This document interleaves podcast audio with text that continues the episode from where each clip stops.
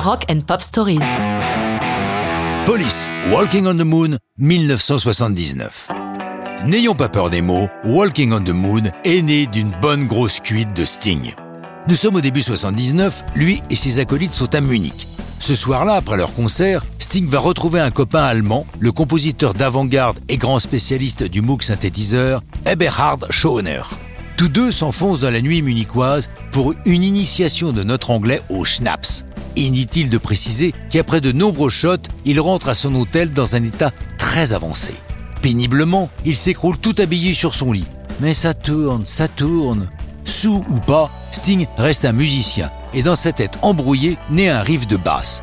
Il ne veut pas l'oublier et dans un grand effort, il se relève et se met à arpenter la chambre en marmonnant les accords et les premiers mots qui lui viennent à l'esprit Walking round the room, walking round the room, tourné en rond dans la chambre en version française. Le lendemain matin, malgré un très gros mal de tête, il se rappelle de ses accords. Il couche sur le papier ses idées, se rend compte que Walking round the room est un peu idiot comme texte et trouve, par le jeu des consonances, Walking on the moon, qui s'avère plus poétique. Sting a de plus en tête les premiers pas de l'homme sur la Lune, qui ne datent que d'une dizaine d'années auparavant, avec les fameux mots de Neil Armstrong Un petit pas pour l'homme, un pas de géant pour l'humanité. En prime, pour cet amateur de jazz, Giant Steps, pas de géant, est son morceau préféré du grand John Coltrane. Quant au reste du texte, Sting y fait allusion à sa première petite amie, une certaine Deborah Anderson.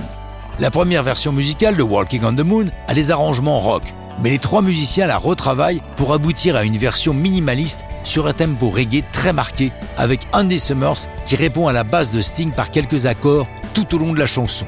Le clip, qui accompagne Walking on the Moon, est tourné le 23 octobre 79 en Floride, au Kennedy Space Center. Difficile de choisir meilleur décor pour cette chanson. Elle sort en single le 4 novembre 79 et c'est aussitôt un très gros succès en Grande-Bretagne où elle se classe numéro 1 et dans le top 5 de nombreux classements européens, alors qu'elle ne remporte aucun succès en Amérique du Nord, que ce soit au Canada ou aux États-Unis. Walking on the Moon deviendra plus tard l'un des nombreux classiques de Police.